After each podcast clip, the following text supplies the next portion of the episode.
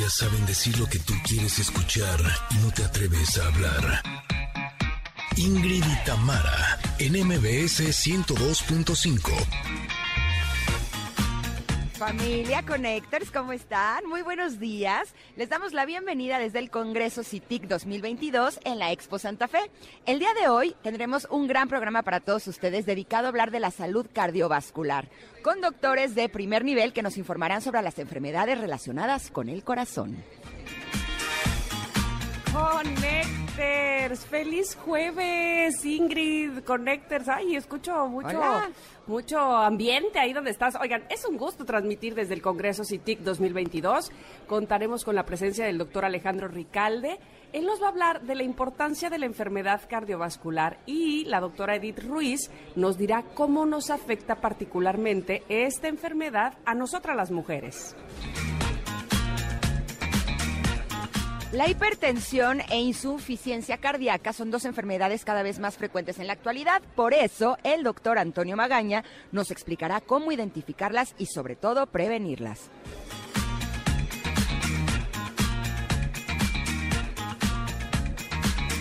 Ajá, y una sorpresa. Se nos fue. Tendremos una sorpresa para todos ustedes para ponerle el toque a esta transmisión. Tendremos una edición especial del show cómico, mágico, musical, sensual y automotriz con José Ramón Zavala, que seguro también nos trae un tema relacionado con el corazón. Somos Ingrid y Tamara y estamos aquí en MBS. Comenzamos. Ingrid y Tamara, en MBS 102.5 Una versión eligió nuestra querida Janine para empezar este programa es Don't Go Breaking My Heart de Elton John y RuPaul. Y así es como les damos la bienvenida desde el Congreso CITIC 2022 del Centro de Imagen y Tecnología en Intervención Cardiovascular en la Expo Santa Fe, donde es impresionante todo lo que estoy viendo. Eh, más adelante estaremos teniendo algunos eh, especialistas, algunos doctores que nos van a compartir lo más nuevo, lo más importante, todo lo que tenemos que saber para tener una buena salud cardiovascular. La tendremos aquí en este programa el día de hoy. Gracias a toda la gente linda que nos está acompañando a través del 102.5 aquí en la Ciudad de México. Con mucho gusto saludamos también a Córdoba, que nos sintonizan en FM Globo 102.1, a Comitán, que están en EXA 95.7, también a Mazatlán, que nos sintonizan en EXA 89.7 y también Tapachula. Gracias por estar aquí. Ellos están en EXA 91.5. A quienes están en este momento en casa, en la oficina, en el home office, en el transporte, eh, si están en sus automóviles, caminando por la calle, gracias por acompañarnos. Les aseguramos que este día vamos a aprender muchísimo, no solamente para que nosotros tengamos una buena salud cardiovascular, sino también nuestra familia. Y así también me encanta saludar a mi querida amiga y compañera Tamara Vargas. ¿Cómo estás, Tam? Bien, bien. Me da mucho gusto este que estemos precisamente, o que hoy vayamos a hablar precisamente del corazón en el Congreso CITIC 2022, porque me han dado como varios microinfartos en este momento que se me ha ido el internet. Entonces, yo creo que tú sí me entiendes.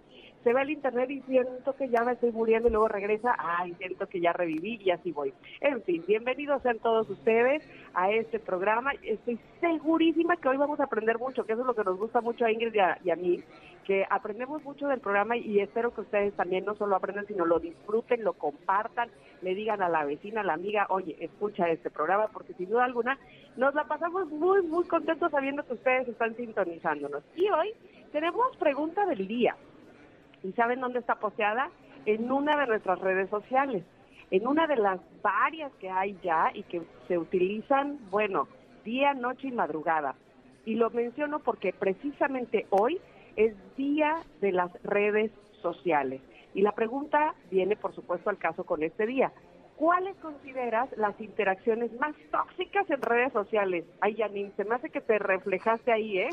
con esa pregunta. A ver, Ingrid, dime, ¿cuáles consideras las interacciones más tóxicas en redes sociales? No, pues obviamente el hate.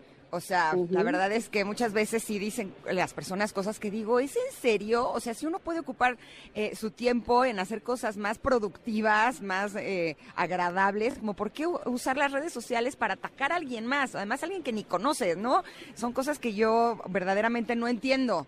Eh, a mí me da como mucha tristeza, de hecho, en lugar de que me ofenda o que me duela, me da, me da tristeza que, que hagan este tipo de cosas. ¿Para ti? De acuerdo, de acuerdo. Y por ejemplo, a mí me parece que la plataforma que se presta más es eh, Twitter. Y, y en efecto, sucede que, que estás opinando, que uno tiene derecho a opinar evidentemente de lo que guste y mande y lo que se le antoje. Sin embargo, este asunto del hate, como bien mencionas, me parece que ahí se presta más en, Twitter y que... y que efectivamente muchísimas veces esos hates o esos comentarios, eh, digamos que son con mala hazaña, con la intención de dejarlo y huir, ¿no? Como que aquí lo dejo, aquí exploto mi bomba y me voy. Pero ¿sabes qué? Siento que eso también de pronto muestra la realidad de las cosas. ¿A dónde quiero llegar? Hace unos días en mi Instagram hice una publicación de que hice mi primera TED Talk. ¿No? Esta serie como de pláticas que, tienes eh, en algunos lugares. La verdad me siento muy orgullosa de haber logrado eso, es algo que tenía ganas de hacer desde hace muchos años. Y había eh, algunos comentarios que decían más o menos algo así, como, ay, sí, ahora resulta que tú siendo de Garibaldi, ahora eres conferencista, ¿no? Y como que me puse a pensar y dije, a ver, Garibaldi fue hace 30 años. en 30 años uno tiene tiempo de, aprender cualquier cantidad de cosas. Uno podría estudiar una carrera, maestría, doctorados, ¿no? Finalmente yo no he estado 30 años sin hacer absolutamente nada. Realmente me he preparado, estudiado, he leído, ¿no? Y ahí lo que me, me puse a pensar, te digo, lejos de ofenderme, fue de, ok, esta persona me parece que en 30 años no ha habido avance en su vida, por lo tanto no es capaz de ver que en 30 años eres capaz de hacer otras cosas, ¿no? y lo que le dije fue, yo te invito a que veas la posibilidad de que puedes hacer más cosas en 30 años. ¿no? que finalmente es lo que podemos hacer absolutamente todos. Entonces, yo creo que eh, aquí lo importante es que cuando hay este tipo de interacciones que podrían ser tóxicas, uno puede elegir si se intoxica con ellas o no, ¿no crees? Totalmente de acuerdo. Me, me, gusta justamente lo que has dicho, no le agregaría nada más, no, no solo porque me parece que es correcto, sino porque el tiempo se nos va. Entonces, por favor, díganos ustedes cuáles consideran las interacciones más tóxicas en redes sociales, si han caído en ellas, porque puede ser que uno envuelto en esto, envuelto en los trending topics, te vayas y también, eh, no sé, hayas en algún momento eh, caído en una relación tóxica o en un en unos dimes y diretes y te envuelves ahí mismo y te envuelves con alguien o con algo y después no puedes salir. En fin, ahí está nuestra red social para ustedes, arroba Ingrid Tamara MBS. Y además tenemos buenas recomendaciones. Espero que sean muy buenas para ustedes y, y estoy segura que así son, porque Bancaya ofrece más que una tarjeta de débito. Tus ahorros generan rendimientos. Puedes hacer compras en miles de tiendas. Eso de entrada ya es muy benéfico. Desde la app pagas tus servicios como la luz y haces recargas de tiempo aire sin comisiones, eso dime si no es una maravilla, porque además ganas bonificaciones en tu monedero Michedrawi al hacer el súper con tu tarjeta. Todo esto y más es Bancaya, así es que descarga la app ya. Bancaya se escribe con B de banco, K de kilo e Y. Bancaya. Y así nos vamos a ir a un corte, pero regresamos con el doctor Alejandro Ricalde. Él es director del CITIC, jefe, de cardiología intervencionista del Centro Médico ABC de Santa Fe. Y nos va a hablar de qué tan importante es la enfermedad cardiovascular y cómo sospecharla. Somos Ingrid y y volvemos en unos minutos aquí al 102.5. Regresamos. Es momento de una pausa. Ingrid y en MBS 102.5.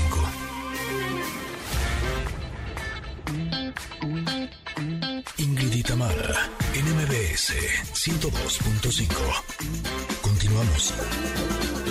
Eh, de regreso estamos, de regreso estamos aquí en Ingrid Itamara en MBS 102.5. El día de hoy tenemos la fortuna de estar transmitiendo desde el Congreso CITIC 2022 y por tal motivo tenemos la grata compañía del doctor Alejandro Ricalde, el es cardiólogo intervencionista, director precisamente de CITIC, jefe eh, de cardiología intervencionista, Centro Médico ABC Santa Fe, y con quien vamos a platicar de este tema que sin duda alguna es importante. Enfermedades cardiovasculares, doctor, porque estamos viviendo unos eh, un momento, desgraciadamente no solo es un momento, una etapa muy grande de probablemente de angustia, donde hay, eh, eh, hay, el ser humano ha tenido que eh, estar muy pendiente de su salud hoy más que nunca. ¿Qué papel juega en este momento las enfermedades cardiovasculares para nosotros? Bienvenido. Muchas gracias Tamara, gracias Ingrid por el espacio, gracias MBS. Sí, como lo comentas, mira, la enfermedad cardiovascular, nada más hablando de números, es la principal causa de muerte y de enfermedad a nivel mundial y México no es la excepción. Somos la, la enfermedad cardiovascular y de estas, la cardiopatía isquémica es la causa más importante de mortalidad y eh, tenemos la gran ventaja de que podemos en muchos casos detectarla y prevenirla con mucho tiempo de anticipación. Y es por eso la importancia de hacer eh, hincapié y de que estos espacios nos permitan llegar a la gente para poder eh, hablar un poco de, la importancia que tiene la prevención cardiovascular, la detección a tiempo de las enfermedades, la atención a tiempo y cómo podemos modificar el pronóstico de esta enfermedad. Doctor, ¿cuáles son las enfermedades cardiovasculares más comunes? Sin duda, algo que se engloba como en cardiopatía isquémica, que es la, la falta de llegada de sangre, lo voy a poner en términos un poco más, más eh, eh, amigables para toda la audiencia. Gracias. La, la, la, falta de llegada de sangre hacia el corazón, que finalmente el corazón mismo bombea la sangre, pero requiere también de que le llegue a él porque es un músculo para trabajar y cuando las arterias se van tapando porque hay placas de, grasa que están formando a lo largo de la vida y que tapan estas arterias, llega poco la sangre y por lo tanto tenemos cardiopatía isquémica. Esa es la causa más frecuente de enfermedad cardiovascular y generalmente es en el adulto. Doctor, ¿y cómo iba a decir usted cómo prevenir? Porque eh, ahora que estamos viviendo de manera tan rápida, incluyendo a los niños, este, que vivimos probablemente en medio del estrés y eso nos hace probablemente también comer de manera así, muy rápida, los fast food. Este, vamos, que todo se ha eh, modificado a tal manera que probablemente eso le está pegando directo al corazón, ¿no? Así es, la, enfermedad cardiovascular, como decía, se puede prevenir porque hay muchos factores de riesgo que te llevan a, desarrollar estas placas y a tener esta enfermedad cardiovascular. Dentro de esos factores de riesgo hay, algunos que son modificables y otros que no. No podemos modificar la genética, no podemos modificar el género eh, eh, que, tenemos y que esto puede ser un factor de riesgo, pero sí podemos modificar el estilo de vida, comer mejor, hacer ejercicio, no ser tan sedentarios, no fumar, eh, tratar de prevenir la la, aparición de diabetes que está muy relacionada al sobrepeso y la obesidad, tratar de, controlar en caso de que seas hipertenso, tratar de controlar la presión arterial y obviamente tener el, colesterol en, cifras controladas. Son los factores más comunes, más prevalentes y esta es una enfermedad multifactorial. Tenemos que hacer hincapié en que desde etapas tempranas, como bien lo decía Tamara, eh, desde niños tenemos que, educarlos a, eh, eh, a que hagan ejercicio, a que coman bien, a la importancia de la salud. Doctor, si no tuviéramos la información adecuada, podríamos creer o pensar que las enfermedades cardiovasculares tienen que ver con la edad, que solamente les podría dar a las personas mayores. Eh, ¿Qué tan vulnerables son los otros grupos para este tipo de enfermedades? Sí, sin duda se, como, eh, eh, se tiene la costumbre, la idea de que esto es una enfermedad asociada con la gente mayor y desafortunadamente esto no es real. hay gente muy joven que tiene enfermedad cardiovascular de forma temprana y esto tiene que ver justamente con esas, esos factores de riesgo que pueden estar prevalentes y que muchas veces son silenciosos. No sabe, el colesterol tenerlo alto no te duele, a menos de que te hagas un, un estudio, un chequeo, no te das cuenta de que tienes el colesterol elevado y mientras más tiempo pasa con el colesterol alto la gente, pues más probabilidad que se formen estas placas y a largo plazo tenemos mucho más probabilidad de tener un infarto. ¿A partir de qué edades cuando podríamos tener estas, estas enfermedades? Fíjate que en, en población en general general podemos, o sea, el colesterol puede estar alto incluso desde la juventud. Hay ciertos eh, eh, eh, personas que tienen justamente estos problemas genéticos que desde, desde nacimiento empiezan a desarrollar colesterol alto, pero son la minoría afortunadamente. La gran mayoría de los pacientes está asociado al estilo de vida, sí a factores de, genéticos, pero mucho a factores de alimentación, de, de, de sedentarismo, etcétera. Y desde etapas desde la juventud estamos ya teniendo eh, niveles altos de colesterol que a lo mejor no nos van a dar problema en ese momento, pero a lo mejor a los 45 años, a los 50 años, incluso a los 40 años podemos ya tener una enfermedad cardiovascular manifestada con un infarto del, corazón. Ah, qué bueno que toca ese tema porque no sé eh, si yo lo he escuchado mal o tú Ingrid, este, si has escuchado algo al, respecto, que cuando te da un infarto o inclusive hemos visto algún eh, deportista de alto rendimiento que por un infarto eh, pierde la vida así, vamos, que no, no, no hay oportunidad ni siquiera de... Eh, que lo puedan reanimar, reanimar. Eh, ¿Por qué sucede eso, doctor? Sí, bueno, eh, el infarto, su una de las manifestaciones puede ser la muerte súbita, como bien lo dices, ¿no?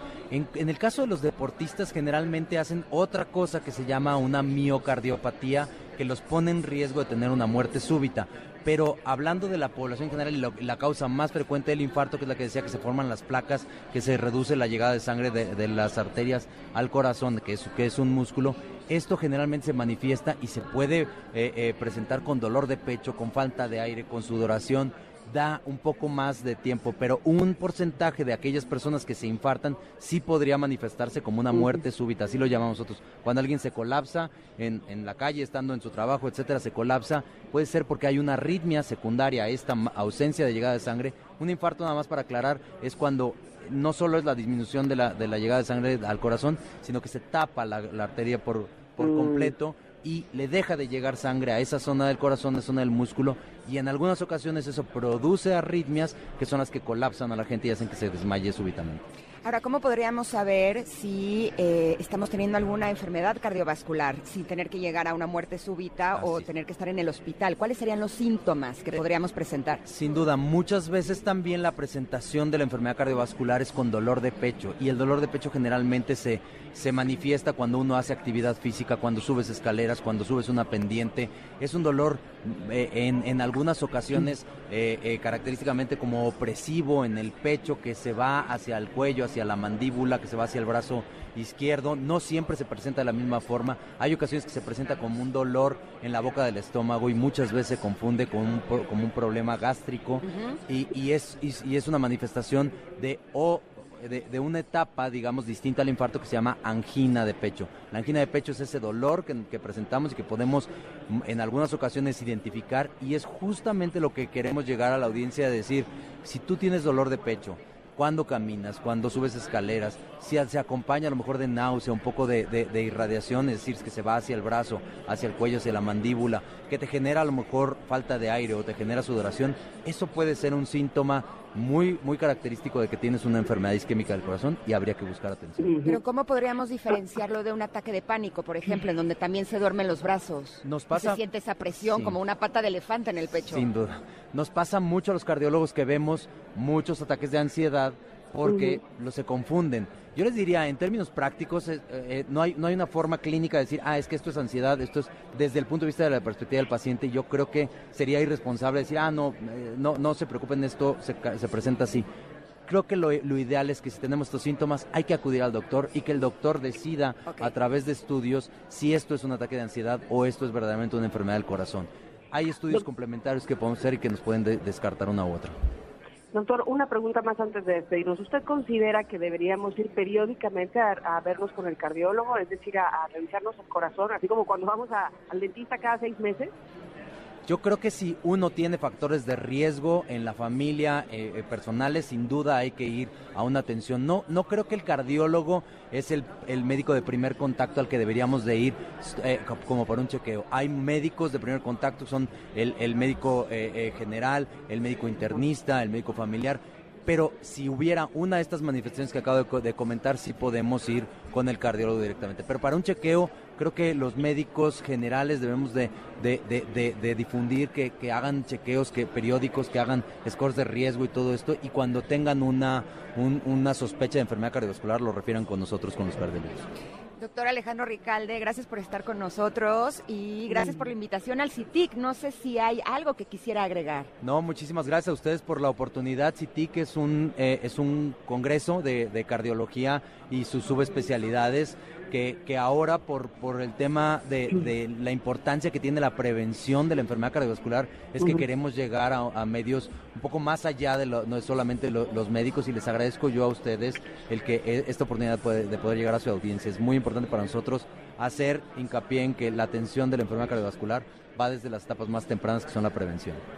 Qué gusto que hagamos equipo, doctor, en, temas como este. Muchas gracias y, bueno, pues estamos aquí ahora sí que eh, dispuestas a, transmitir todo el mensaje que tiene el CITIC. Gracias. Gracias a ustedes. Hasta luego. un corte. un corte, sí. Regresamos rápidamente. Tenemos mucho más aquí en Ingrid y Tamara en MBS. Volvemos. Es momento de una pausa. Ingrid y Tamara, en MBS 102.5.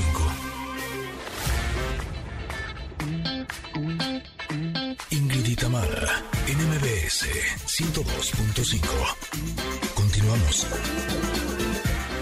Llegó el momento del comentario.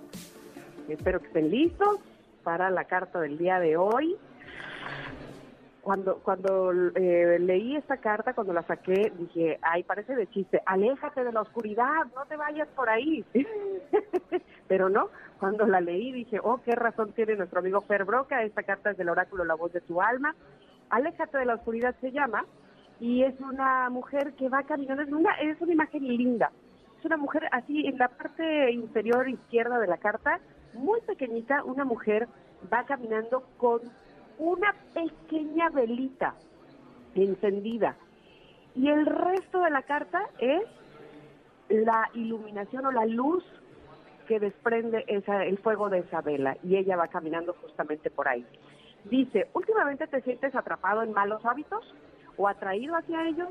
En tu vida se está empezando a perder la espontaneidad o la dicha. Sientes una atracción especial hacia una conducta destructiva una relación que te lastima o un hábito que está yendo en contra de tu bienestar o de tu salud. Bueno, el alma también nos advierte de las sombras y de la oscuridad. Es tiempo de frenar y observar lo que estás haciendo. ¿En qué dirección te llevan tus comportamientos? ¿Hacia, hacia dónde te llevan tus amistades? ¿Qué rumbo estás trazando con tus hábitos? Tal vez la oscuridad es suave y no la reconoces a simple vista. Tienes que levantar el tapete y mirar qué hay debajo de él. O tal vez la oscuridad es clara y puedes darte cuenta ahora mismo de cómo esos pasos que estás dando van a llevarte a un espacio oscuro, vacío, en donde no quieres estar. Revisa tus vicios, tus apegos, tus obsesiones y da un paso hacia atrás. La oscuridad aparece en nuestra vida para realmente reafirmar nuestra presencia en la luz.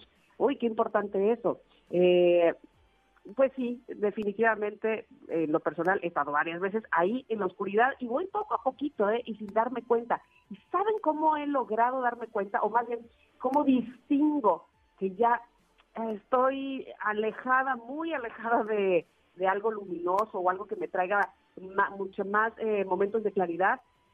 Más que tener, más que tener vicios o más que eh, traer malos hábitos, que de repente sí, una cosa lleva a la otra, cuando me escucho a mí misma hablarme mal a mí. Ahí siento que estoy en momentos oscuros. Ahí siento que estoy en, una, en un lugar en donde no me gusta estar. Entonces, eh, no sé si cada quien tendrá la posibilidad, seguramente sí, de reconocer cuando no está en un momento luminoso. Lo, lo digo de esa forma, haciendo referencia a la analogía de luz y sombra.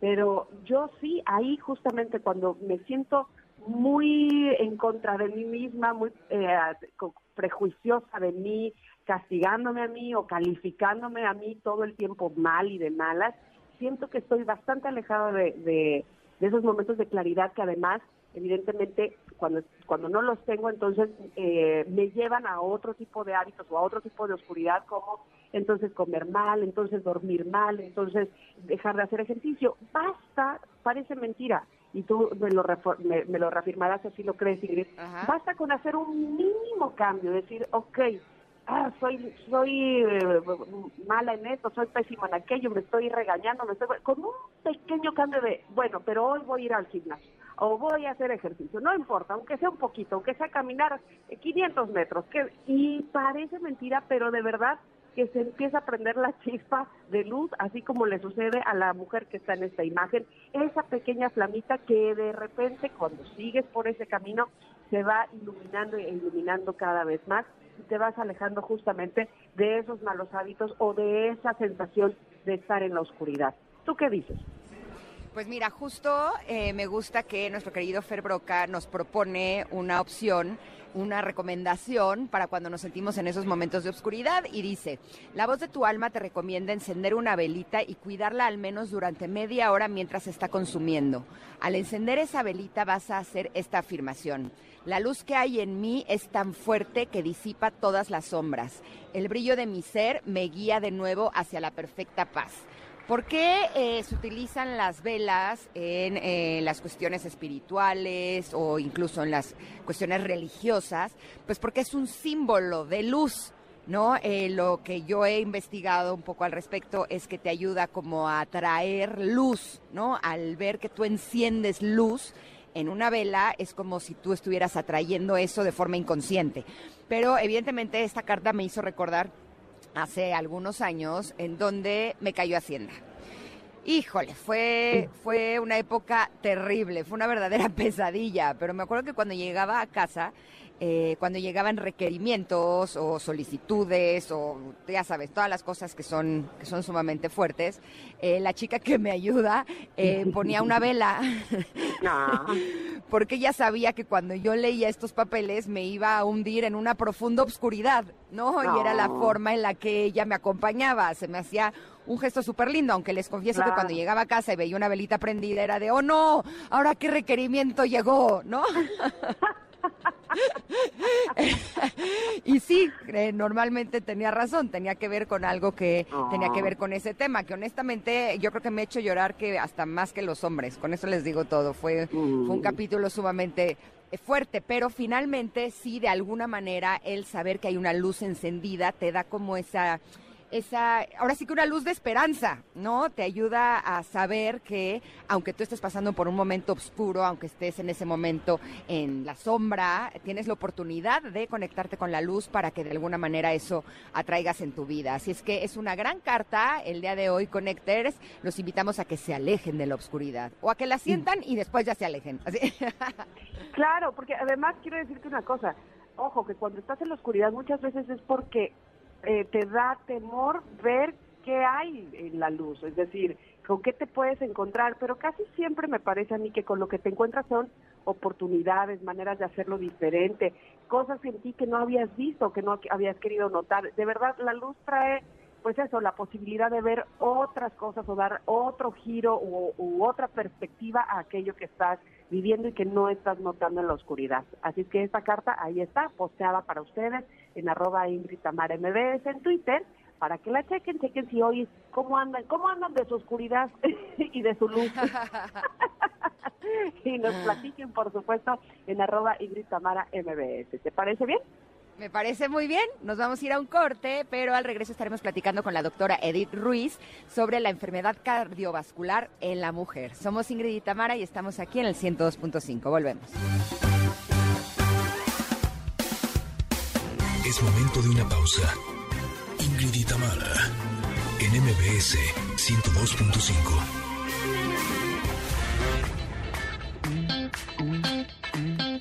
Tamara, NMBS 102.5.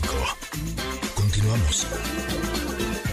Alex Intec rompiéndola con esta canción de Sporty en nuestro jueves de covers. Y yo estoy muy contenta porque seguimos aquí en el CITIC y le quiero dar la bienvenida a la doctora Edith Ruiz.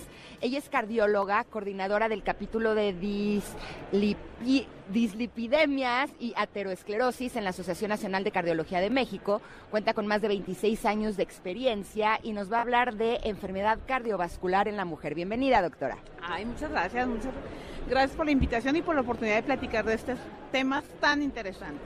Eh, a ver, comencemos por algo importante. Eh, me decía ahora que estábamos en el corte comercial, ¿de qué mueren la mayor cantidad de mujeres en nuestro país? En nuestro país. Eh, hago la pregunta porque cuando yo hago esta pregunta en escenarios médicos y no médicos, de repente me dicen de cáncer de mama. Y ciertamente el cáncer de mama es un problema grave como cáncer y tal vez el cáncer más prevalente en las mujeres, pero la principal causa de muerte en las mujeres en nuestro país son las enfermedades del corazón y la enfermedad cardiovascular en general. Y enfermedad cardiovascular no creas que solamente engloba cardiopatías, también engloba enfermedad cerebral vascular y también engloba enfermedad arterial de las, de las arterias periféricas, o sea, de las extremidades inferiores. Pero es algo, algo que pasa es que las enfermedades del corazón las, las personas, las mujeres no las determinan, no las detectan como una posible causa de muerte y en consecuencia no se cuidan. O sea, no cuidan los factores de riesgo que las van a llevar a desarrollar estas enfermedades. Hola doctora, buenos días. Le saluda Tamara. Hola Tamara. qué bueno que me escucha, porque, oiga, la estoy escuchando con mucho interés en esto que está diciendo, lo cual me hace pensar entonces que eh, las condiciones en el corazón de un hombre son diferentes a las de una mujer y eh, cuáles entonces tendrían que ser los eh, cuidados diferenciadores. Precisamente hace un rato hablábamos con el doctor sobre la alimentación y sobre el ejercicio, pero entonces las mujeres, ¿de qué tenemos que estar pendientes? Mira, Tamara, es algo, una pregunta valiosísima, te explico. Las mujeres desde etapas tempranas de la vida desarrollan factores de riesgo para enfermar del corazón. ¿Cuáles son esos factores de riesgo o a quién tienes tú que identificar?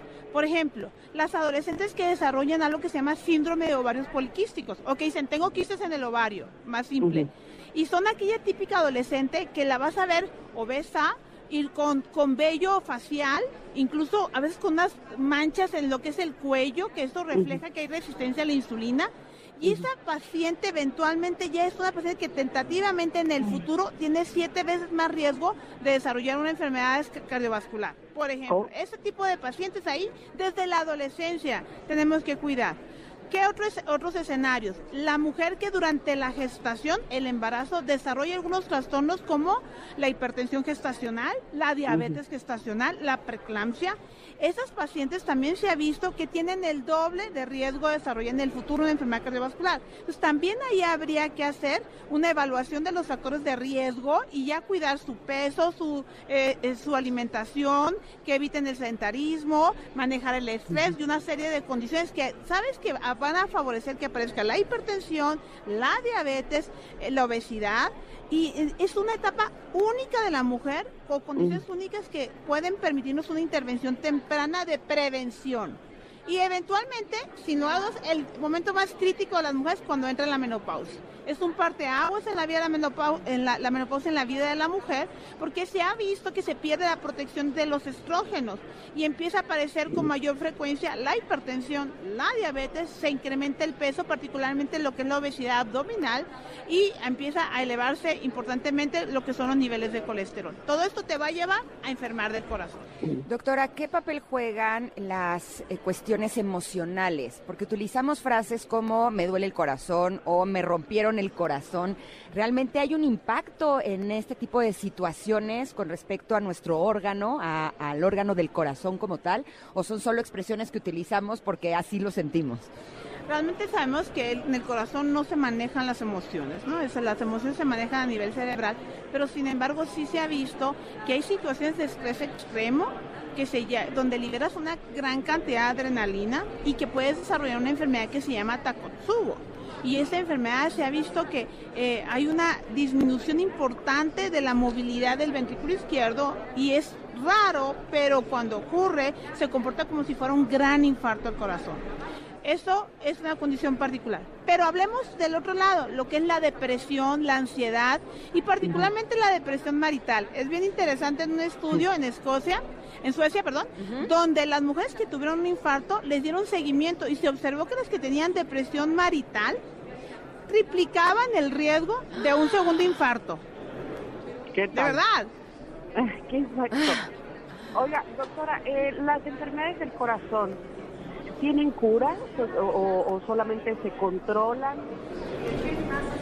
Las enfermedades del corazón como tal, una vez establecidas, se controlan y tienen que tener seguimiento el resto de la vida pero lo más importante es que si lográramos impactar en la prevención, lográramos prevenir el 80% de las enfermedades cardiovasculares. ¿Sabes lo importante que es la prevención cardiovascular? El problema es que la mayoría de los factores de riesgo que se tienen no son muy asintomáticos. La hipertensión, el 90% de los pacientes son asintomáticos y no buscan ayuda. Entonces hay que fomentar mucho el escrutinio y particularmente las mujeres, así como se hacen una mamografía, un papanicolado, también se tienen que checar la presión arterial la glucosa, el perfil de lípidos de colesterol, triglicéridos, ácido úrico completo. También se tiene que medir la cintura. En el ideal, las mujeres deben de tener su cintura en nuestro país en 80 centímetros. Y, y la verdad es que solamente lo tienen el 13% de la población. El 87% de las mujeres tienen obesidad abdominal en nuestro país. Entonces, y el 40% tienen obesidad. O sea, la mujer en particular es de las mujeres más obesas a nivel mundial. Entonces, de verdad, sí tenemos que trabajar más en este aspecto. Las mujeres por nuestras cuestiones hormonales o justo por estos cambios como eh, la menstruación, el embarazo, el parto, el posparto, la menopausia, eh, ¿nosotros somos más vulnerables a este tipo de enfermedades o tiene más que ver con nuestras hormonas o eh, no nos estamos dando la atención en prevención, que es lo que realmente necesitaríamos? Mire, las hormonas en realidad son un factor de protección las hormonas en realidad eh, nos ayudan a nosotros a evitar una serie de aspectos de inflamación, de oxidación en el organismo los estrógenos. Por eso las mujeres que tienen una menopausia prematura también tienen mayor riesgo de enfermar del corazón. Entonces no son malas, al contrario, son un factor de protección. Lo que pasa con las hormonas es que cuando, cuando entramos en la menopausia tenemos una deprivación abrupta de las hormonas o de los estrógenos y es cuando vienen todos estos cambios que yo mencionaba. Pero lo que pasa en relación a los trastornos durante la gestación, se, se habla hoy que, que cuando presentas una preeclampsia o una hipertensión o una situación con una complicación de embarazo, es como que es, es una prueba de esfuerzo para nuestro organismo un embarazo. Y si lo logras muy bien, perfecto. Pero si tienes una complicación durante el embarazo, eventualmente estás estresando a tu organismo de más mm. y vas a, tener en el futuro consecuencias. Entonces las hormonas no son malas, son buenas. Ok, ok. Doctora, en México eh, estamos eh, a un muy buen nivel, me parece a mí, es una pregunta en realidad, eh, en, operaciones del corazón, en marcapasos, todo lo que tiene que ver con enfermedades cardiovasculares. ¿Cómo es nuestro nivel en el país? No, ojalá, ojalá. Realmente ya hablar de operaciones de corazón y de marcapasos, los marcapasos son una condición independiente. Pero hablar de cirugías de corazón realmente es una etapa avanzada de una enfermedad del corazón, que se pudo haber prevenido. La mayoría de las cirugías de corazón están relacionadas a la obstrucción de las arterias por lo que se llama ateroesclerosis, que es ese acúmulo de colesterol en el interior de las arterias que llega eventualmente a obstruirlas y a provocar un infarto o una embolia cerebral, cualquier situación de ese tipo. Entonces, realmente una cirugía de corazón eh, son muy costosas. Fíjate, una cirugía de corazón eh, a nivel institucional o sea, o a nivel privado puede variar de 400 a un 400 mil pesos a un millón de pesos, así de grave. Ahora, ¿cuánto, ¿cuántas personas podríamos mm, controlar con ese dinero? Por un procedimiento que es, que es complejo y que se realiza en hospitales de, de alta especialidad, ¿qué podríamos aterrizar una serie de acciones para nuestra población de primer contacto. Tenemos que trabajar con nuestras mujeres para que se revisen el colesterol, para que se revisen la presión arterial, para que hagan acciones básicas que van a evitar que desarrollen esos problemas del corazón. Porque la, atención asistencial realmente es compleja, sobre todo a nivel institucional, a veces de que llegue, el, llegue la paciente con el médico de primer contacto, pase el segundo nivel y al tercer nivel, realmente a veces puede ser un vía crucis. ¿eh? Doctora, ¿qué pasa con las personas que a lo mejor nos cuidamos, cuidamos nuestra alimentación, hacemos ejercicio, eh, nos hacemos eh, chequeos regulares? Eh, ¿Podríamos tener alguna condición en el corazón que sea congénita y no lo sepamos? Ciertamente, hay personas que tienen un nivel de salud ideal, pero pues tenemos una carga genética, cada quien tenemos nuestra nuestra carga propia, ¿no? Y hay factores de riesgo con los que no puedes evitar eh, evitarlos como es la carga genética que podemos tener y que puede incrementar el riesgo de padecer todos estos factores de riesgo que son cinco, miren, cinco son los, los, más graves, pero los que pueden contribuir la carga genética es hipertensión, diabetes, colesterol y obesidad de alguna manera. Pero esas condiciones, si le sumas el tabaquismo, es, es el quinteto de la muerte para la mujer. O sea, y para cualquier paciente en general. ¿Otra vez cuál es el quinteto? Quinteto diabetes, hipertensión, colesterol, obesidad y tabaquismo. Ok. Eso puede incrementar hasta 32 veces el riesgo de que tengas un, un, desenlace cardiovascular. Se habla que si agregas factores psicosociales hasta de un 64 veces más y una serie de de factores que son acumulativos, ¿no? Pero fíjate que algo muy interesante que quiero mencionar es el colesterol, que no se me olvide.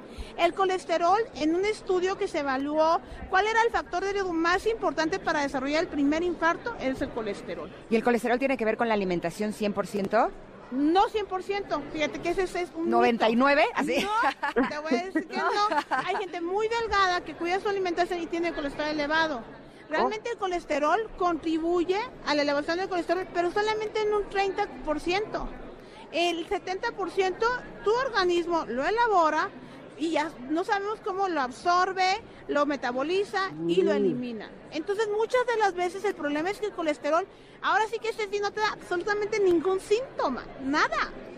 Y la, entonces la gente no, no se mide un perfil de lípidos. Por eso es la, la, verdad, es que si el mensaje que debe quedar claro en esta conversación es que la mujer, al igual que se hace su papá Nicolau y su mamografía, debe de realizarse rutinariamente la determinación de la presión arterial, eh, la determinación de la glucosa para determinar si no sea diabético, la determinación de un perfil de lípidos y obviamente ya algunos otros factores como viene siendo el, ácido úrico y algunas cuestiones hepáticas porque también es muy frecuente la presencia de hígado graso, ¿no?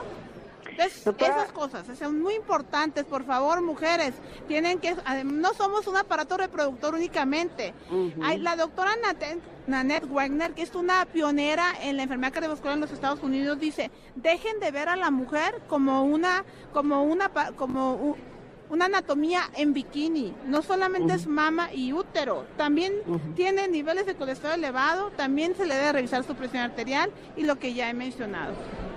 Ha sido de una riqueza todo lo que nos ha dicho.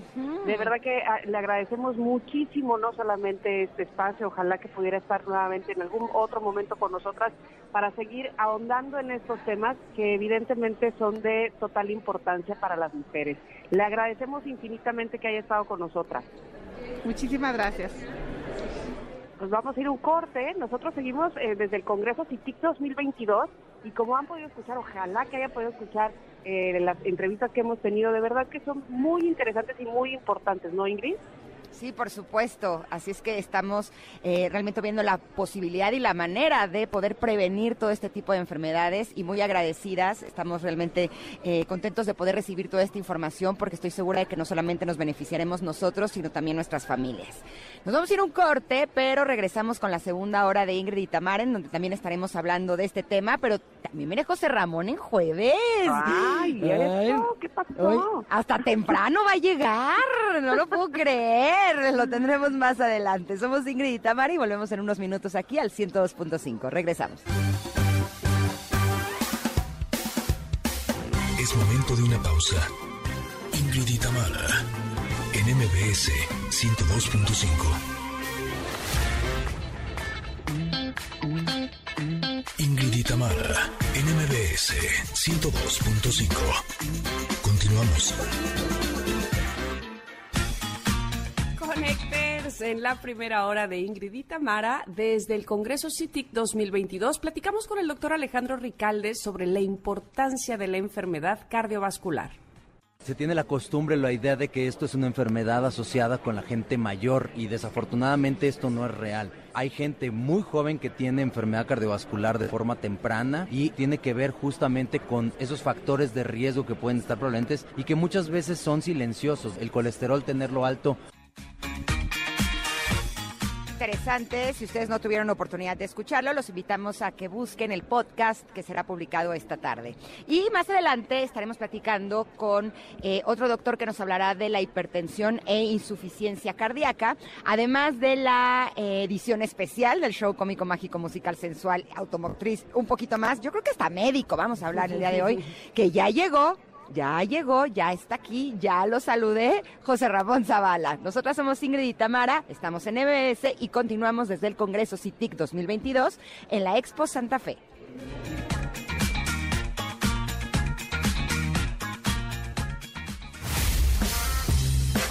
La efeméride del día linda canción Las Batallas, evidentemente basada en la historia Las Batallas en el Desierto de quien un día como hoy, pero de 1939 nació, el escritor José Emilio Pacheco. Su obra se distingue por un constante cuestionamiento sobre la vida en el mundo moderno, sobre la literatura, su propia producción artística, así como por el uso de un lenguaje sin rebuscamientos, accesible. Las batallas en el desierto es su novela más representativa, sin duda alguna. Fue esposo también de la escritora y periodista Cristina Pacheco. Él falleció en el pasado 2014 y le recordamos siempre con cariño a José Emilio Pacheco. Y un día como hoy, pero de 1985, nace Michael Phelps ex nadador estadounidense y el deportista olímpico más condecorado de todos los tiempos, con un total de 28 medallas. Yo me acuerdo perfecto cuando eran los Juegos Olímpicos y era de otra, otra, otra, volvió a ganar, otra vez Phelps, otra vez Phelps. Pero no sé si eso me impactaba más o lo que comía, ¿se acuerdan?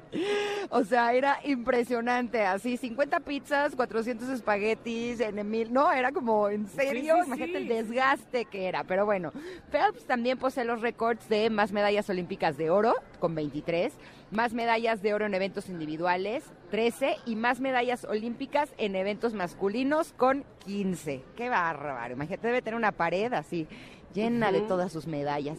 Sí, sí, sí, sí, sí. Aparte, ahora que decías de la alimentación y de todo lo que come, es que ah. además es muy alto. Tiene unas así manotas, está enorme. Entonces, ahora sí que para llenar eso, imagínate Ahora, cuando yo veo lo que comen, cuando yo veo lo que comen mis hijos, que no son nadadores, ¿no? Que entrenan dos horas eh, diarias de algún deporte y veo la cantidad, digo, no, pues ya entendí por qué Michael Phelps come eso. Imagínate, imagínate. Entrenaba creo que ocho horas al día, ¿no? O diez, o una cosa así. Exacto, no, no, no, impresionante. Bueno, hoy también es Día Internacional de los Asteroides. El 30 de junio de 1908, un meteorito impactó en Tunguska, Siberia, derribando árboles en un área de 2.150 kilómetros eh, cuadrados, pero además de provocar un gran incendio, pues evidentemente para conmemorar este suceso decidieron eh, además alertar a la población del peligro de los meteoritos y la Asamblea General de la ONU proclama el 30 de junio como el Día Internacional de los Asteroides. Ándale. Y el día de hoy también es Día de las Redes Sociales. Este tiene su origen a partir del año 2010, gracias a una iniciativa del portal de noticias y tecnología Mashable, y cuyo fundador es Peter Cashmore, quien así lo hizo saber, a raíz del tremendo auge que en los últimos años han tenido estas plataformas. Así es que felicidades a todos los usuarios de redes sociales. Y hoy es Día Internacional del Parlamentarismo. El 30 de junio se celebra este Día Internacional del Parlamentarismo, una fecha proclamada por la Asamblea General de las Naciones Unidas, celebrada en el mes de mayo del año 2018, en la que se reconoció la responsabilidad de los parlamentos nacionales en el diseño y la aplicación de planes y estrategias, promoviendo así una mayor transparencia en la rendición de cuentas por parte de los gobiernos en el mundo. Bueno, pues esas son las efemérides del día de hoy, importantes todas ellas, así como importantes también mensajes que tenemos que darles, ¿verdad? Recomendaciones, ¿verdad, Ingrid? Tenemos una buenísimo, porque la verdad, ¿a quién no le gusta viajar? El darnos esa oportunidad de, eh, ya sea que queramos hacerlo a solas o que queramos estar con la familia, siempre darnos la oportunidad de conocer nuevos destinos es algo maravilloso. Y la buena noticia es que si tú quieres vivir tu próximo viaje como si fuera el primero, tienes que visitar las agencias de Viajes Palacio y dejarte llevar por la asesoría de sus expertos consejeros para crear tu experiencia inolvidable. Outlet Yo Hago Mi Destino con Viajes Palacio, en donde además puedes disfrutar de hasta 18 mensualidades sin intereses o comprar a revolvente y comenzar a pagar en septiembre del 2022 solo con tu tarjeta Palacio o 18 mensualidades con tarjetas de crédito BBVA o 15 mensualidades sin intereses con tarjetas de crédito Citibanamex. Ahora sí ya no hay pretexto, Tam. Vámonos de viaje ya. bueno, recuerda que puedes hacer tus compras de junio 15 al 30 de 2022. Soy totalmente Palacio. Consulta términos y condiciones en viajespalacio.com.mx. Bueno, y si les gustó esta recomendación, me parece a mí que sí, porque está padrísima. Ahora imagínense que tenemos regalos para ustedes y yo estoy segura que eso también les va a gustar muchísimo. Tenemos dos pases dobles para rock en tu idioma sinfónico que vamos a regalar por Twitter, Ingrid. ¿Qué vamos a, preguntar por Twitter? Ay, pues yo ando barco, Tam, no Por favor, sí. O sea, yo digo que con que nos lo pidan, ¿no? Sí, órale pues. Entonces, que nos pidan sus pases dobles, las primeras dos personas que lo hagan en arroba Ingrid Tamar MBS, se van a disfrutar de este rock en tu idioma sinfónico y de verdad que nos encanta siempre que ganan sus boletos con nosotras, que nos posteen, que nos digan aquí estamos, video, foto y demás. Lo disfrutamos tanto como ustedes, ¿verdad? No, hombre, el evento va a estar increíble. Estuvimos platicando hace unos días con Sabo Romo y nos contó que, bueno, o sea, de las mejores bandas de rock, eh, vamos a poder disfrutarlos y además en un evento sinfónico en la Arena Ciudad de México. Así es que si ustedes quieren asistir, las dos primeras personas que nos escriban en Twitter y nos digan yo quiero ir, se llevarán estos pases. Y así nos vamos a ir a un corte, pero al regreso estaremos platicando con el doctor Jaime Galindo sobre la hipertensión e insuficiencia cardíaca, dos enfermedades cada vez más frecuentes. Nosotras somos Ingrid y Tamara y volvemos en unos minutos aquí al 102.5. Regresamos. Es momento de una pausa. Ingrid y Tamara en MBS 102.5. Ingrid y Tamara en MBS 102.5. Continuamos desde el CITIC 2022. Estamos hablando de todas las condiciones de corazón y sobre todo lo más importante, cómo, cómo prevenirlas. Y por eso estoy muy contenta de poderle dar la bienvenida a este programa al doctor Jaime Galindo.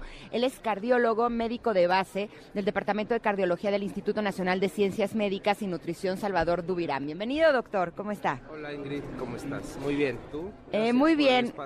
Eh, no, al contrario, muchas gracias, sobre todo porque vamos a hablar de dos eh, temas que son eh, fundamentales, de hipertensión e insuficiencia cardíaca. Estas son dos enfermedades cada vez más frecuentes, ¿verdad, doctor? Así es, afortunadamente ya contamos con datos a nivel nacional. Las últimas encuestas nacionales de salud y nutrición reportan una prevalencia del 18 al 23% de hipertensión en mayores de 20 años.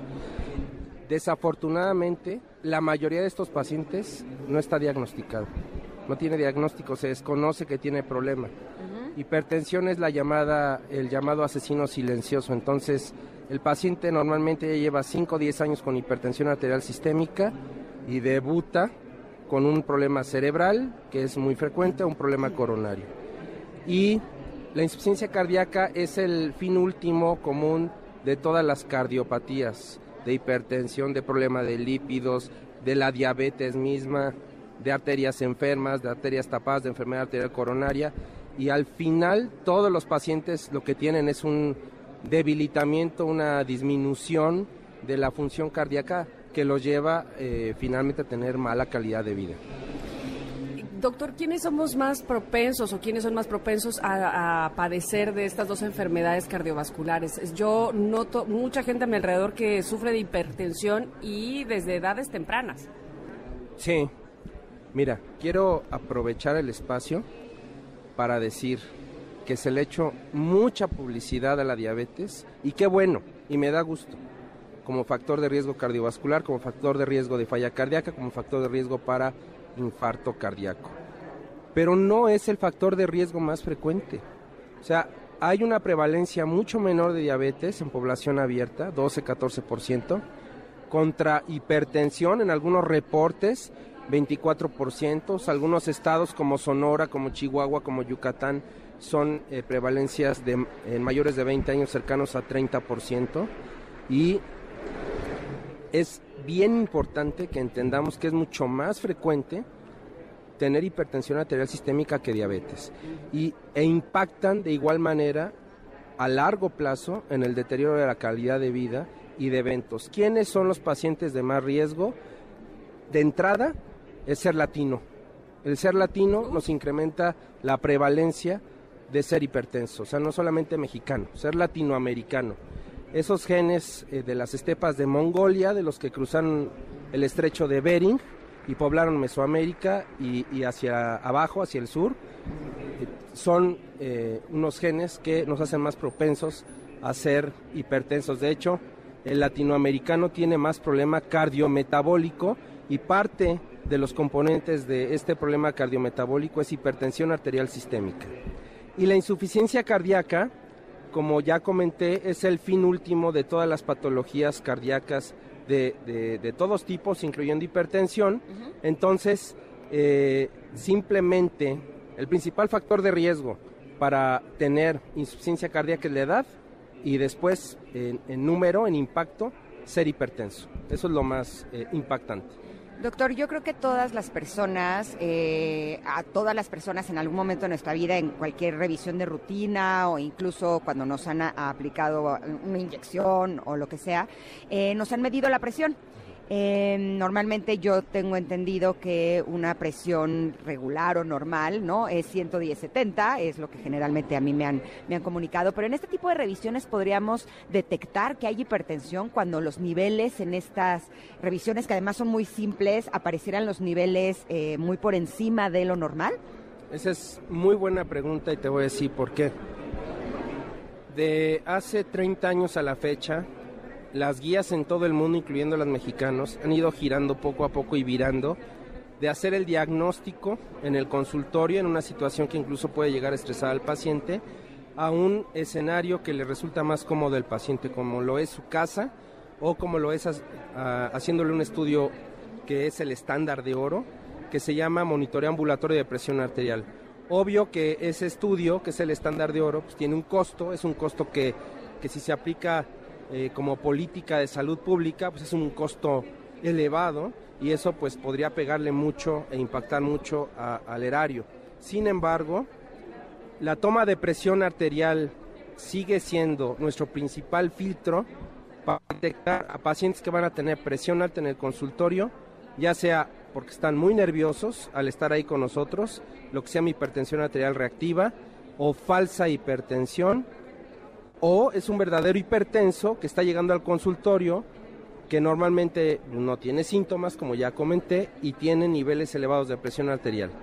Los niveles de presión arterial para diagnosticarse, ya sea en consultorio, un registro domiciliario con un equipo que debe de ser idealmente de brazo, como lo recomiendan la mayoría de las guías internacionales, no de muñeca, y el mismo monitoreo ambulatorio de presión arterial tiene sus cifras bien señaladas pero eh, aprovechemos para decir que mientras nuestra presión arterial esté por debajo de 130-80 milímetros de mercurio, podemos estar tranquilos. Arriba de 130-80 ya hay algún problema. Perfecto. Doctor, suponiendo que ya nos diagnosticaron hipertensión, ¿cuáles son los cuidados o si hay diferentes dependiendo del nivel? No sé si eso eh, sea posible dependiendo de qué, qué tan hipertensos seamos, pero ¿cuál es el tratamiento en todo caso? Sí, sí hay diferentes tipos de hipertensión. Hay donde la presión, la alta, la conocida como la alta o presión arterial sistólica es la más elevada. Hay quienes tienen elevada las dos, tanto la presión, la que conocen, eh, se conoce normalmente como la, alta y la baja. Y hay quien nada más tiene elevada la baja. Cada una de estas eh, elevaciones de presión arterial tiene una connotación clínica. Ejemplo, el paciente que tiene presión arterial diastólica principalmente elevada, normalmente es un, paciente, que tiene incrementada su masa grasa, es un paciente obeso que tiene sobrepeso, que tiene obesidad abdominal. El paciente que tiene hipertensión, arterial sistémica aislada, eh, pero que solamente eh, tiene elevada la presión sistólica, normalmente es un paciente añoso porque sus arterias empiezan a endurecer. Entonces, sí hay diferentes tipos de hipertensión pero el tratamiento depende de qué le esté ocasionando esa elevación de las cifras de presión. Otro ejemplo que es muy frecuente y es la mitad de los casos de presión arterial sistémica no controlados. Se llama síndrome de apnea hipopnea obstructiva del sueño. Es gente que en las noches está haciendo baja de oxigenación, retención de CO2, se está ahogando, no descansa, no entra a la fase de sueño profundo. Esos pacientes en esas etapas de la noche que se están ahogando porque no puede entrar el aire por la vía respiratoria por obstrucción mecánica, tiene elevación de la presión arterial en la noche e incluso algunos pueden llegar a tener hemorragia cerebral dormidos. El tratamiento de ese tipo de hipertensión no son pastillas, es usar una mascarilla que le mete el aire a presión al paciente y eso le va a permitir dormir, descansar y debe de bajar de peso. Si no baja de peso, nunca se va a controlar el descontrol dormido. Doctor, así como para la hipertensión, eh, el tomarte la presión puede ser un filtro para saber si tienes una condición. ¿Hay algún, eh, em, alguna forma de saber si tienes insuficiencia cardíaca sin hacer un estudio muy complejo? Sí, sí, sí, sí lo hay. Y no necesitas hacer ningún estudio complejo ni prueba de laboratorio. Necesita nada más interrogar al paciente. Y aprovechando el foro nuevamente eh, para todo el público, si tú notas que tienes sensación de ahogo, si tú notas que se te están hinchando los tobillos, las piernas, y, y es de los tobillos hacia arriba, hacia la tobillos, luego rodillas y luego ya los muslos, si tú notas que estás hinchado en las mañanas que te acuestas, de la mitad de tu cuerpo hacia abajo, te pones el dedo eh, y dejas marcado tu dedo, se hunde tu dedo y se queda marcado, esos son datos que sugieren que puede estar padeciendo insuficiencia cardíaca. Una persona que anteriormente podía caminar una cuadra, dos cuadras, que va al mercado y no le ocasionaba ahogo, pero ahora sí se está ahogando, eso se llama disnea, pero el paciente lo refiere como me ahogo. O antes subía uno o dos pisos de escalera esa profesora universitaria y esos dos pisos de escalera ahora ya le están ahogando. Ese paciente, por ese ahogo, debe de ir a evaluación porque es muy probable que esté teniendo alguna versión de insuficiencia cardíaca, que también hay diversos tipos. ¿Alguna de estas dos eh, enfermedades cardiovasculares le da a niños, doctor? Las dos. Las dos. O La- desde las dos. Puede haber hipertensión arterial sistémica en niños, pero eh, cuando tenemos gente tan joven con problemas de presión arterial tan elevada, se debe a un problema que llamamos nosotros secundario. Es un problema normalmente de nacimiento, normalmente es un problema curable eh, y es muy importante hacer el diagnóstico.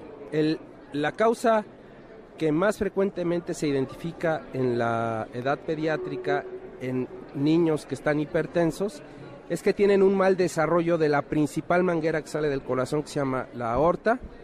Y esta manguera tiene una zona de estrechez, se llama coartación aórtica. Y son niños que tienen retraso de crecimiento, son los niños que van hasta delante de la fila en la escuela. Y además cuando salen a correr con sus amigos dejan de hacerlo porque les falta el aire y porque les duele la cabeza.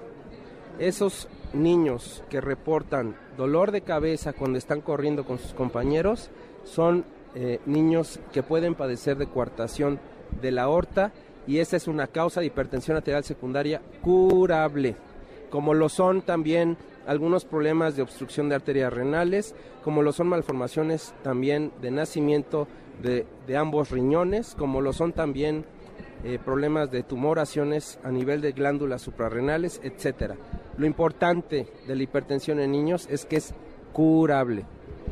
Y no sé si a ustedes les pasa, Connectors, pero después de escuchar no solo al doctor Jaime Galindo, sino a todos los especialistas que hemos tenido el día de hoy, eh, cualquier cosa que se salga de la normalidad, eh, no, no es normal que estemos hinchados, no es normal que nos duela la cabeza, no es normal que no podamos respirar, no es normal que no podamos dormir. Cualquier condición que se salga de la normalidad podría ser una, una llamada de atención de que algo está sucediendo en nuestro cuerpo y lo que mejor que podemos hacer es ponerle atención a eso que no, eh, que no está bien, que no es normal, acercarnos a un especialista que pueda hacernos estudios o darnos un diagnóstico de acuerdo a nuestros síntomas, porque creo que es la mejor manera en la que podemos prevenir enfermedades y hacerlo en etapas tempranas, no solamente con nosotros, sino también con nuestra familia. Le agradecemos es. enormemente, doctor, que haya estado con nosotras este día. A sus órdenes, gracias por la entrevista. ¿eh? Al contrario, Gracias. muchas gracias al doctor Jaime Galindo, Adiós, cardiólogo. Ingrid, Oigan, gracias. pues vamos a ir a un corte. Regresamos porque sí, ya se anunció mucho. ¿Cómo le encanta pasearse donde hay gente? Esa es la verdad. Está bailando, está Te enfrente de mí y está bailando, literal. ¿Quién está bailando en el CITIC? Solo José Ramón Zavala. Punto. se ya se lo luce, dije. Se luce, pero me da gusto, la verdad, me da gusto que saque sus mejores pasos. Vamos a regresar con él aquí en este programa. Somos Ingrid y Tamara en MBS. Volvemos. Es momento de una pausa. Ingrid y Tamara, en MBS 102.5. Ingrid y Tamara, en MBS 102.5. Continuamos. Nuevo SEAT Arona presenta Ingrid y Tamara al volante con José Ramón Zavala. Hola, José Ramón. Hola. ¿Ya terminaste ¿Cómo de están? bailar? Ya, no, sigo bailando. Mira, aquí estoy. Eso, Ahorita voy a poner una historia. eso me gusta. Porque hoy vengo de tacuchón, corbata y toda la cosa. Espérate. que no lo van a ver nunca jamás en la Pero vida. tengo que decir cómo viene. Viene con su tacuche gris Ajá. oscuro, No es cierto, su es camisa. azul, mija. Creo ¿Es que tienes azul? que ir con un oftalmólogo. Traigo lentes y todo. Ok. Yo, yo lo veo gris oscuro. Ah, es azul. Eh, con, con tantito azulito. Ok, es como entre azul marino y gris. Es una Ajá, cosa elegantísima. azul y buenas noches, ajá. Exacto, con su camisa blanca, con su corbata de naranja, Naranja. como color ladrillo, y su lente rojo. Y así con ese look, bailando en el CITIC 2022. En ¿Cómo medio de todos los doctores. Ya saqué a bailar a dos doctoras y tres enfermeras. ¿Qué Sí óvole? te creo, sí te creo. Sí, Te digo una soy. cosa, Pero ¿sabes pasan y lo saludan, ¿eh? Así lo saludan, o sea, sí es amigo de los Sí doctores. soy, claro. Pero no, yo- pues más vale tenerlos de amigos que de enemigos, pues, con lo Sí, que a- cobran. A, tu edad es importante, pero te voy a decir una cosa.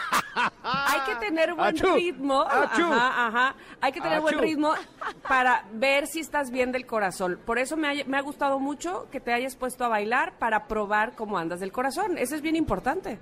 Tengo mucho ritmo, más que muchos de por acá. Ah, no es cierto. O sea, me Ingrid, estás volteando a ver no, a mí. Ingrid ya me dijo que me va a invitar a bailar. y que Eso, me va a enseñar eso. a bailar.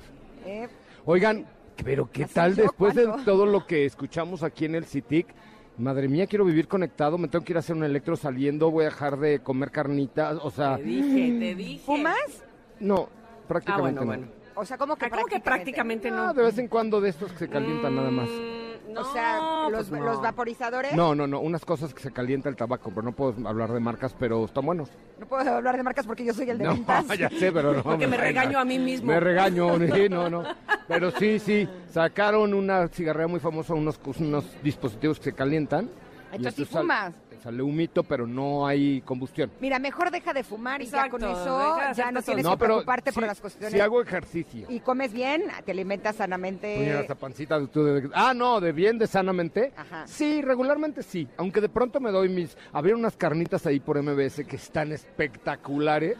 Y de pronto me voy así una vez cada 15 días a darme mi gustito. Ay, bueno, una vez cada 15 días Sí, no, sí. no cambia la Me salud. encantan los tacos de oreja, debo confesar. Y de, Tacos de oreja. Y de trompa. No, de oreja, de oreja. Estoy teniendo arcadas. No. ¿Estás teniendo ahorcadas? Arcadas. ¿Qué son arcadas?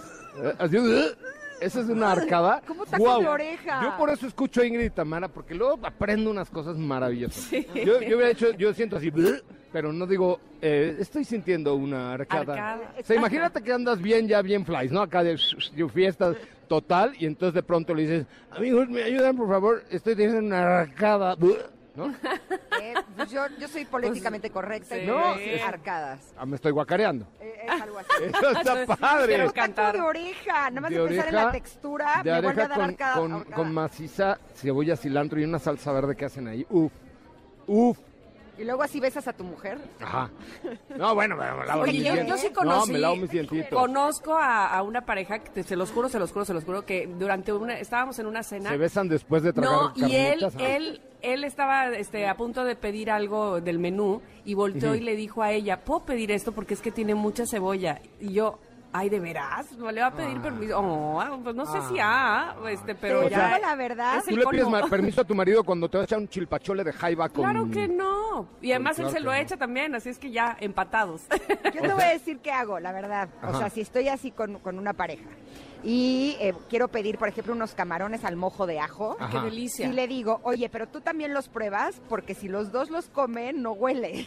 pero si no, yo me quedaría con el tufo y la verdad Hay, sí, venden sí unas laminillas de una marca que se ponen abajo de la- del, entre el paladar y la lengua. Sí sé y cuáles que son. Te refrescan en dos Que es segundos. como una hojita. Ah, es como una hojita, una No, porque luego hueles a ajo con menta, salen peor. Ah, bueno. entonces tráete un cepillo para que te laves la buchaca No, después es de nada los- más asegurarte que el otro también lo pruebe. Y si lo comen los dos, Ajá. ya con eso ya no huele. O sea, ya cuando se besuquean ya hay un platillo Exacto. delicioso. Ya no hueles. Ok. O sea, como que se, se hace amigable. Consejos para arrimar el camarón sin que haya remordimiento. ¡José Ramón! ¿Tú hablaste de camarón al ajillo? De comértelo. Bueno, eso ya cada Oiga. quien, ¿verdad, Tamara? Pues ya cada quien, ¿no? Se fue Tamara. No, se fue Tamara, Se de- fue de- Tamara del así shock. como Condorito, plop, se fue para atrás. No, Sí. no, no. Se fue para atrás Tamara como Condorito. ¿Qué te pasó, Tamara? No, este... se ¿Te me- espantó lo de comerse el camarón? Estoy aquí en la, en la cevichería. Ah, perfecto. Yo creí que te había espantado ese tema de comerse el camarón. No, no, no, no, no, no, este, todo bien. Ingrid, puedes comer lo que Oye, la verdad es que estuve escuchando su programa, que como todos los días, pero me pareció el de hoy bien interesante. Híjole, a mí también. Porque Estuvo hablaron de cosas padre. muy técnicas, muy médicas y muy así, pero con un lenguaje para todos. A ver, ¿con qué te quedas, José ¿No? Ramón? ¿Con qué me quedo? Con cuidarme un poco más, con hacerte un check-up de vez en cuando. O sea, tampoco te puedes martirizar a vivir este todos los días y todos los días pensando en tu, que si tu corazón está bien o no. Pero, pero sí hay que echarse una, una checada, ¿eh? No, pues es que sí, o sea, y sobre todo lo que platicábamos con el, el doctor, que si hay algunas cosas que se salen de lo normal, Claro. ¿no? No es normal que yo tenga tal cosa. Es correcto. eh, evidentemente ponerme atención y darme cuenta de que podría ser algo más grave que el solamente tener dolor de cabeza, por Sí, ejemplo. está cañón. No, no, no, pero además lo que me dio una vuelta por, por todos los por toda la expo, que es este congreso como una expo, y hay unos aparatos donde se ve cómo meten el, la, pues, la camarita para destapar las arterias y que, que dices, wow, que bendito sea Dios que nací en este año y, y en el año que nací y no cuando nació Héctor Zavala, por ejemplo, que es del 1922, ¿no? Pero aquí está, míralo, todavía sigue vivito y coleando. Oye, pero sobre todo ver la forma de no llegar a ese punto. Qué bueno que ya haya todos esos avances médicos, pero si podemos cuidarnos desde antes, No, está cañón. ¿No? ¿No? pero ahora hay, por ejemplo, no sé si ayer habló Pontón de esto, pero ahora hay relojes inteligentes que te pueden tomar un electrocardiograma y mandárselo a tu doctor en caso de emergencia y conectado en tiempo real. Entonces tu doctor te habla y te dice, güey, córrele al hospital, me pon- toma esto y, y ve corriendo al hospital. ¿en serio? ¿No? ¿Con un reloj? Con un reloj inteligente. Oh. Es que mi primo es cardiólogo. Ya lo entrevistaste, Alejandro ah, es mi claro, primo. llegó eh, muy orgulloso. Yo soy primo de José Ajá, Ramón y yo también estoy orgulloso de él porque mira qué bonito dijo, numerito armó. Y lo quiero mucho. Así Yo también lo quiero a él. Me dijo. Es que éramos una cosa muy familiar. Pero, o sea, ve, y por ejemplo, la, la idea también, ya no dio tiempo para este, pero el año que entra aquí estaremos seguramente, es, este, mm, por ejemplo, hay ambulancias ahora de ultra alta tensión que tienen, pues todo lo que tiene un hospital, pero de- arriba de una ambulancia, y hay ambulancias aéreas, o sea, hay un montón de cosas alrededor de la medicina que hoy, pues hay mucho menos muertes y ahí se salvan vidas por, por la tecnología, ¿no? Oye, muy bien cómo uniste eh, el CITIC eh, con los autos, hablando Sí, de ambulancias. sí, y ahí sí, es donde José Ramón Zavala, Y helicópteros soy y todo. coche Ramón, Oye, ayer, antier, fui a volar.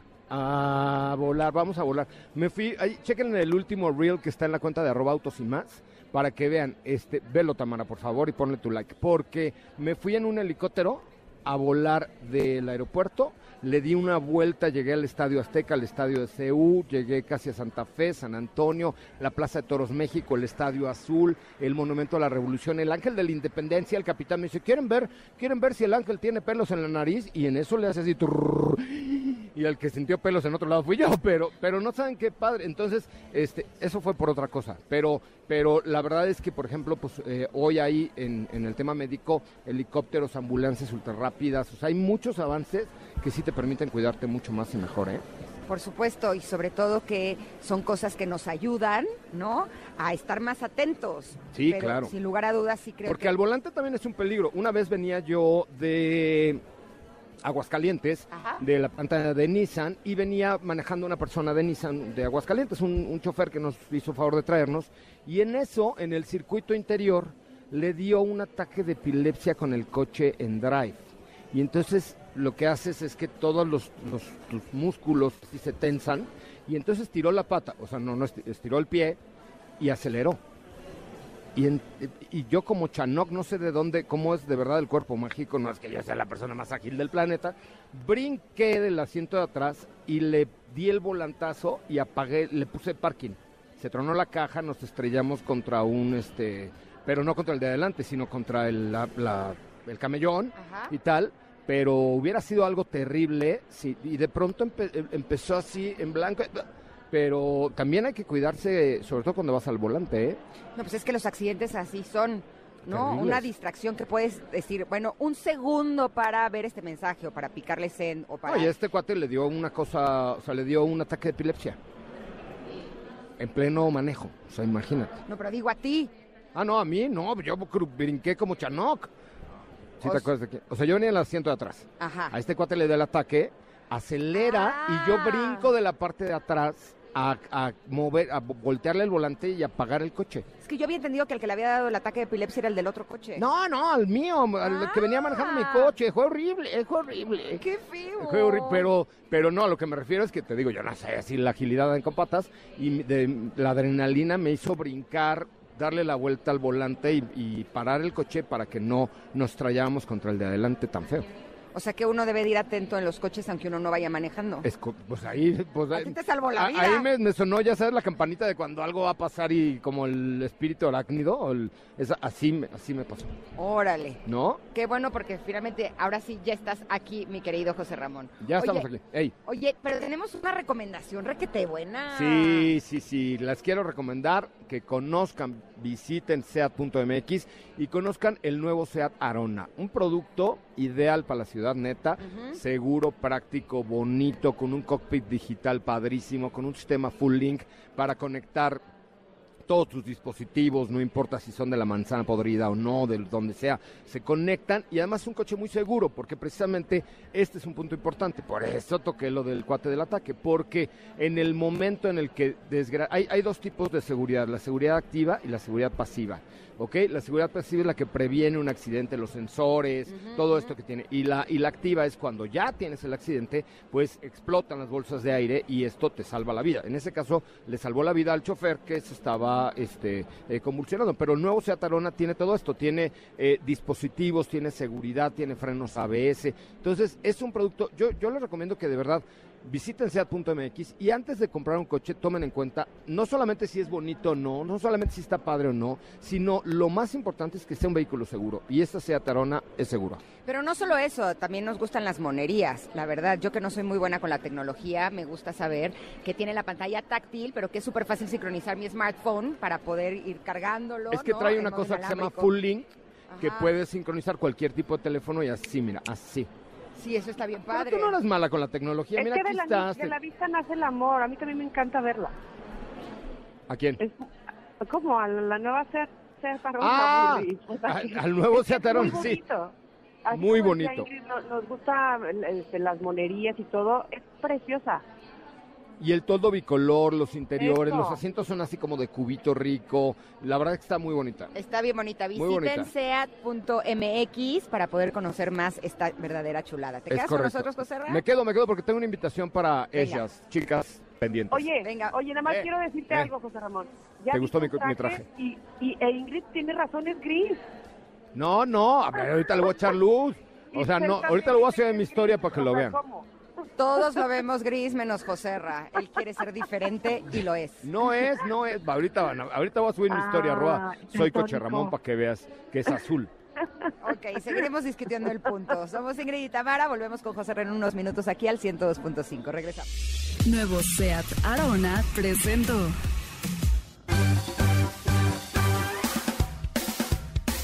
Es momento de una pausa. Ingrid y Tamara, en MBS 102.5. Ingrid y Tamara, en MBS 102.5. Continuamos. Estamos de regreso en Ingrid y Tamara. Estamos transmitiendo desde el CITIC 2022 y está con nosotros en jueves José Ramón Zavala. Es correcto, porque ¡Eh! tengo un gran corazón, por eso vine a este congreso. tengo un gran corazón.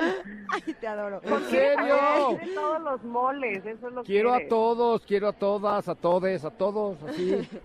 Fui al Pride el, el- el fin de semana, no saben qué buena, qué buen evento, qué bárbaro, qué... Fuiste qué para mo- disfrutar del show, ni te hagas. No, fui a presentar a algunos artistas, así, Ah, fui- me trepo al ¿a escenario dónde? al Zócalo, al Zócalo. Ah, Me trepo al escenario para presentar a algunos de los artistas y cuando me dio pánico escénico, porque de pronto me subo al escenario, yo ya había visto que estaba muy lleno, pero desde arriba del escenario, madre mía, el Zócalo hasta el socket.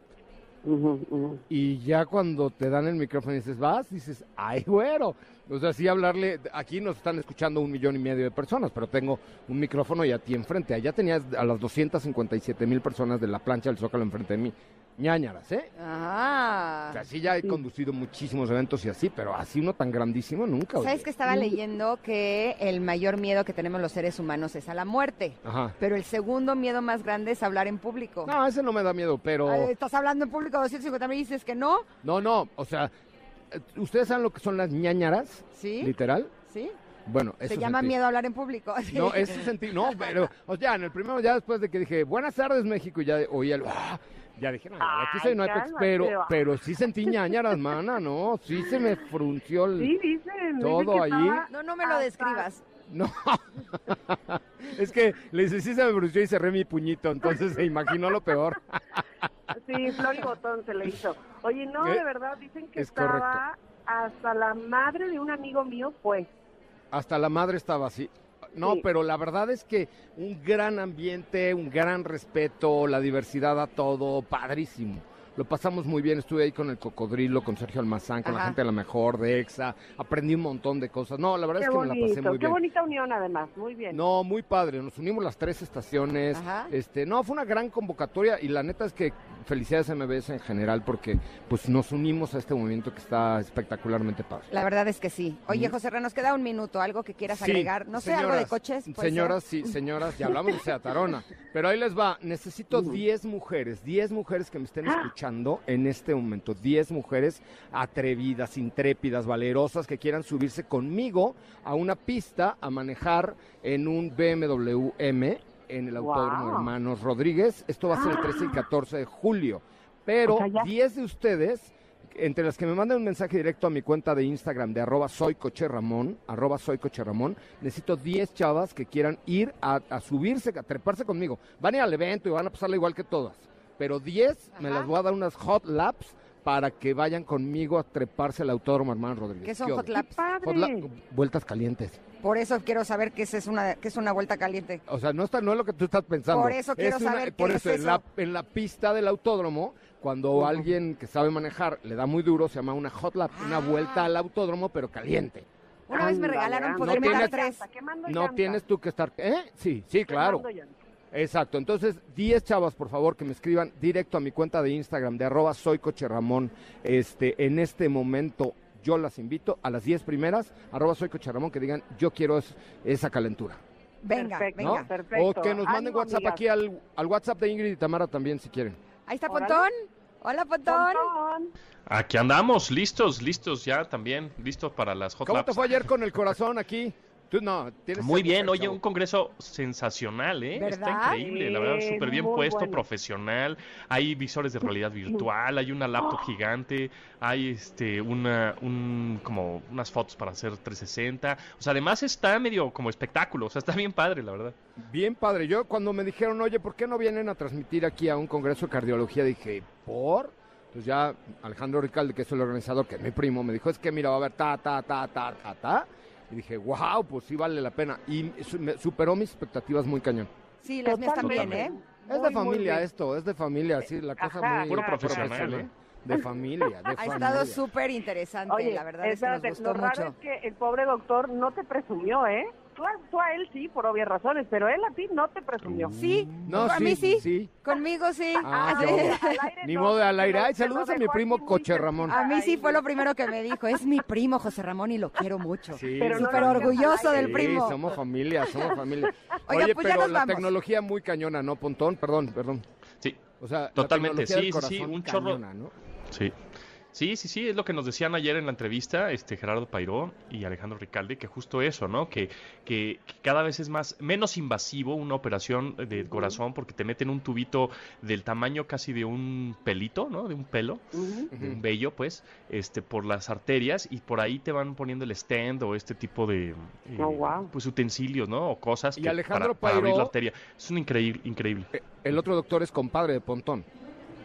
¿A poco? Exacto, es- Mira, es compadre. todos en Es chido, familia. es chido. Qué bueno. Todo en familia, todo todo en quedamos familia. aquí. Oigan, pues este, ya no les quito más su tiempo, ¿verdad? Pero nada más Gracias necesito a 10 ti chavas. No ha escrito ni una, ni una mujer arroba soy coche Ramón que quiera darse una hot lap conmigo. Pues, amigas, escriban, Escríbeme tú. que Ok, Ramón ¿puedo ir yo? sí Es que te voy a decir la verdad. A mí una vez me regalaron tres hot laps Ajá. y a la uno les dije, no, ya bájame porque ya me mareé. Exacto. No, aquí el, el- el reto es hacer que quien vaya tenga un problema intestinal y se de miedo. ¿De veras? Salga, sí, es más, antes de subirse, Se lo a las 10 que me escriban, les voy a dar su Dipen para que Se lo solucionas el problema intestinal. les ponemos su pañal antes de subirse. Así es que escríbanme, arroba soy Coche Ramón, pero nada más mujeres, Pontón. Este evento es solo para mujeres. Ni hablar, ni hablar. ya ves, ni modo. Oigan, con las muchas ganas gracias. de la vuelta Se caliente. quedan con, con Pontón, que por supuesto tiene un super programa el día de hoy. Ingrid, nos escuchamos mañana. Dale, te mando un abrazo enorme, Tam, y a todos ustedes. Connectors. Gracias por acompañarnos. Se quedan con Pontón, que Buen les tiene jueves. preparado un gran programa. Ingrid y Tamara te esperan en la siguiente emisión, MBS 102.5.